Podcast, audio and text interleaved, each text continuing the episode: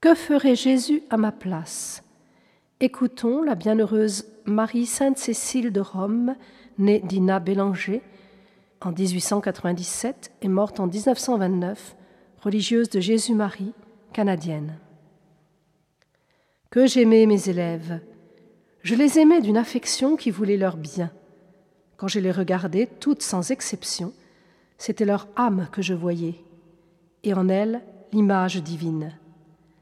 Si je m'étais permis quelques préférences, je les aurais accordées aux enfants les moins doués, à celles qui rencontraient des difficultés à l'étude ou dans l'observance du devoir. Le bon Dieu donne sûrement un cœur de mère aux éducatrices, ou plutôt, il remplace le nôtre par le sien. Jésus m'a donné son divin cœur pour les âmes. Il m'a mise en possession de ses grâces infinies pour les âmes et non pour moi. Par la très sainte Vierge, je puis et je dois puiser dans le cœur de Jésus pour toutes les âmes. Je sens que ma responsabilité est immense.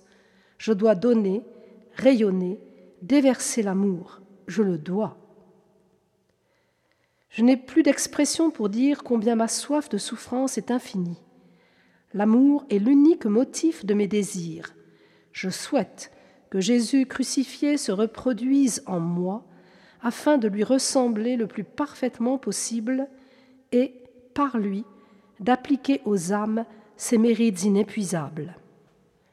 Mon idéal, la substitution de notre Seigneur à moi. Nous ne sommes plus deux, Jésus et moi. Nous ne sommes qu'un, Jésus seul. Il se sert de mes facultés, de mes organes, de mes membres. C'est lui qui pense, qui veut, agit, prie, regarde, parle, marche, écrit, enseigne, en un mot, qui vit. Et moi, je suis toute petite au milieu de son cœur brûlant, si petite que lui seul peut m'y voir. Je lui ai tout abandonné, plus rien ne m'occupe. Mon unique emploi, c'est de le contempler et de lui dire sans jamais cesser Jésus, je t'aime, je t'aime, je t'aime. C'est le cantique du ciel, mon éternité commencée, que je suis heureuse.